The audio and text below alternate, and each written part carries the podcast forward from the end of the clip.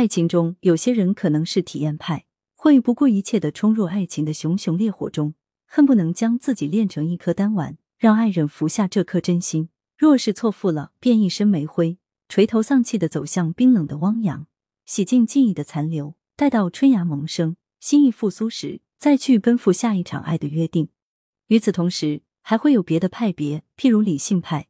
他们既可以清晰明确自己在感情中的需求，还能够精准锁定合适的恋爱目标。于他们而言，快、稳、准不仅是个人生活的处事原则，也适用于感情生活。以上两种各有利弊，因人而异。一爱的半斤八两。情感博主的评论里，女孩子因男孩子没有情人节的一三一四而生气懊恼，早起跑几条街买豆浆油条被认为是廉价的付出。凤凰男被普世化为寒门子弟。男性则将被自己成功诱哄的猎物数量作为标榜自己性能力的谈资，甚至有的情感博主依据所谓的付出条件，将男性划分为几个象限，教授女性如何通过各种手段获得男性的付出。真是有人信仰爱，就有人作践爱。如此，当我们把感情当作交易去谈的时候，我们得到的是什么？当我们做交易的时候，才拿感情出来当砝码，我们的感情又值几斤几两呢？感情的付出必须用物质付出来衡量吗？此处需说明，岛主尊重且理解物质应作为爱情中双方付出的一个部分，但不支持仅把物质付出作为单一评价标准。此处，岛主忍不住想劝解女性朋友：，与其花钱听这些情感博主的只言片语，不如花几块钱去买一本《后妃传》，其容纳了五千年历史中诸朝代的后妃生平，既有如孝庄、萧燕燕般德才兼备的贤妃。也有红颜祸国的飞燕和的姊妹，他们的真实故事，相信比个别博主有限的见识更具参考价值。二被阉割的爱情，寂寞的灵魂们聚集在一个又一个虚拟的网络平台上，发出孤独的悲叹：无人爱我，也无人可爱。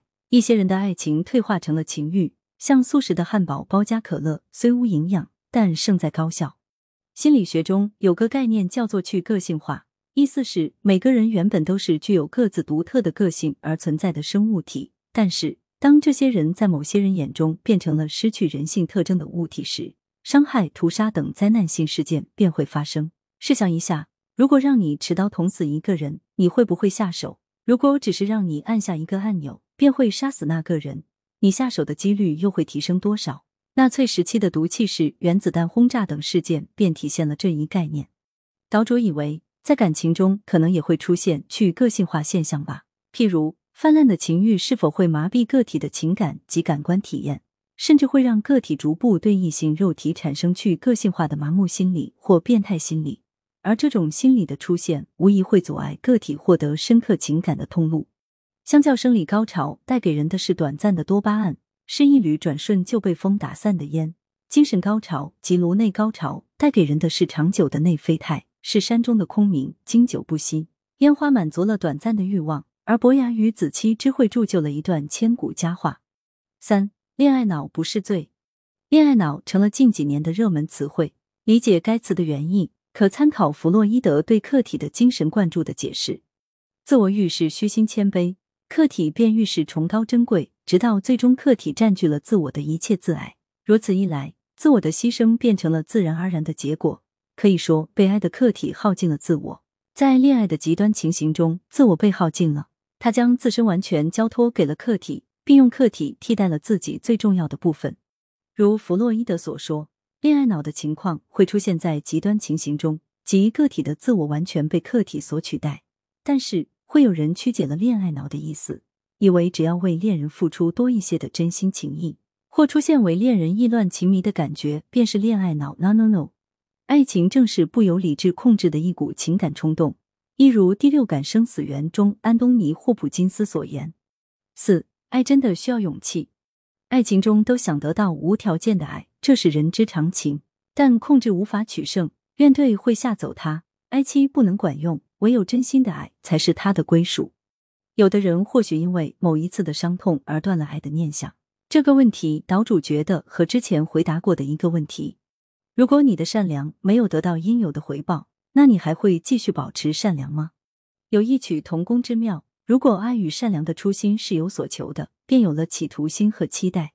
当结果不如意时，期待落空，因爱成恨，因怨积恨，是自然而然的结果。反之，爱与善的发心是无所求，只因爱而爱，因善而善，因无所求而不惧无所得。如此一来，爱与善便没有枷锁，可以像泉水一样无所尽，有点类似于儒家的君子寡欲，则不异于物，不异于情，可以直道而行。不要害怕跌入爱的汪洋，就像上一篇提到的 Part X，爱情之路同样充满迷雾和未知。这是一场爱丽丝梦游仙境的奇幻之旅，也是阿甘所说的人生巧克力，有甜有苦，谁也无法保证吃到哪一块。五，ID 洋葱理论。长辈们经常会劝告自家儿女：“你只有变得优秀，才会有人爱。”但此话只说对一半。追求卓越是无可厚非的，可是优秀与否同被爱与否并不成正相关，且每个人对优秀的定义并不相同。现实中，所谓的优秀人才遭遇感情滑铁卢的事件屡见不鲜。要知道，爱情中接纳对方的优秀容易，接纳对方的瑕疵不易，后者更为重要。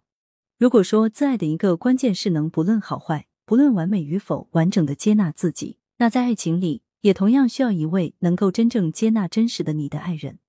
岛主想用洋葱作为比喻，假设每一个人都像洋葱似的有多层外皮，身份、学历、外貌、家境、性格等一层层剥开，在洋葱的最里面藏着那个构成自我的核心物，或是某个人，或某件事，或某个物。譬如童年的创伤和校园霸凌是构建一个人的核心经历。因他而一层一层影响了此人的敏感、怯弱、社交恐惧等这些阴影面，像洋葱的那层薄膜一样，紧紧的附着在核心物上，但反面展现的却是敏锐、勤奋、共情等。又如自恋者的核心物可能是父母一方的溺爱，另一方的忽视，由此带来的正面展示为自信、大胆、聪明、果敢；而阴影面则是控制欲、自大狂、自私、无同理心，还有缺失的爱。对方需要一层一层剥开我们的洋葱皮，逐步了解到我们的核心物，看清真实的模样。在此过程中，有人会止步于外层的美好，一旦窥见内层的阴影，便弃之不顾；也有人会忍住呛人的味道，耐心的剥开所有的外层，不仅接纳你的天使面与恶魔面，甚而教会你如何接纳自己。当然，全然接纳另一半的前提是值得。何为值得？有一个可参考的标准是觉察自己的身心感受。经历过好的爱情，如春花遭逢甘露，整个人的状态是昂扬的，心境是平和的，淡淡喜悦。会因为这份爱而坚定自己生命的价值，甚至想弃恶从善，只愿做对方眼中最可爱的那个人。一个人最好的模样，一定是被爱滋养出来的。相反，如若遭遇了错误的爱情，则会折损一朵娇艳的花。即便千般难舍，万般留恋，也要壁虎断尾，及时止损。六，爱需要真实的袒露。除了被动的让对方探究之外，两性交往中还有非常关键的一步，即自我袒露，是主动的向对方展示真实的自我。从心理学角度讲，亲密关系的逐步加深，离不开双方的自我袒露，向对方袒露真实的自己，脆弱的自己也要警惕和甄别虚假的或表演出来的脆弱。能够将软弱的一面展现在另一方，意味着对对方的信任。而在此过程中，通过同理心去理解真实的对方，共情对方的遭遇，由此积累的情感信任是强大的。这也是为什么影视剧作品中男女主角的情感转折往往发生于某次深刻的自我袒露交流之后。如果双方的交流始终徘徊于浅层的琐碎交流，真实自我始终被彼此特意营造的完美人设所掩盖。短期相处可能相安无事，只是双方都无法收获更深刻的情感体验。